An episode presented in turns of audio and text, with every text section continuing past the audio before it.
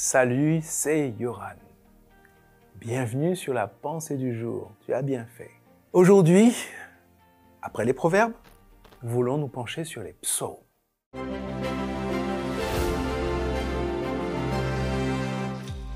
La pensée du jour se trouve dans le psaume 90, verset 12. Notre vie est courte.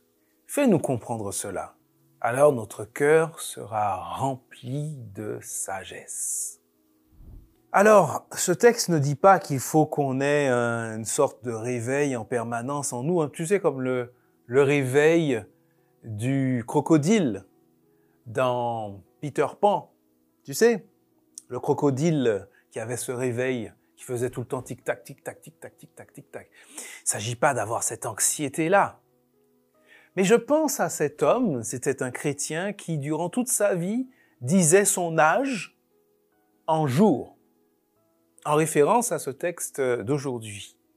Enseigne-nous à bien compter nos jours, on a euh, dans d'autres versions.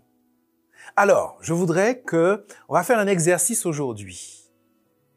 Je voudrais que tu prennes ta calculette, soit maintenant, soit quand tu auras le temps, et que tu calcules ton âge en jours.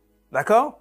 Calcule ton âge en jours et mets-moi ton âge en jours dans les commentaires. OK? Alors, quelle est l'idée ici? Eh bien, c'est que oui, la vie est courte et qu'elle doit être remplie de la bonne manière. Lorsque le texte dit euh, aide-moi à bien compter mes jours, ça veut dire qu'il puisse avoir de la valeur, que ce temps puisse porter du fruit, et j'ai envie de dire pour l'éternité, que ton cœur soit rempli de sagesse dans la façon dont tu gères ton temps. Et à mon sens, la meilleure manière de conduire, d'utiliser ce temps de la vie de la meilleure façon qui soit, et de laisser Dieu conduire ta vie à chaque instant. Et c'est ce que je te souhaite pour aujourd'hui.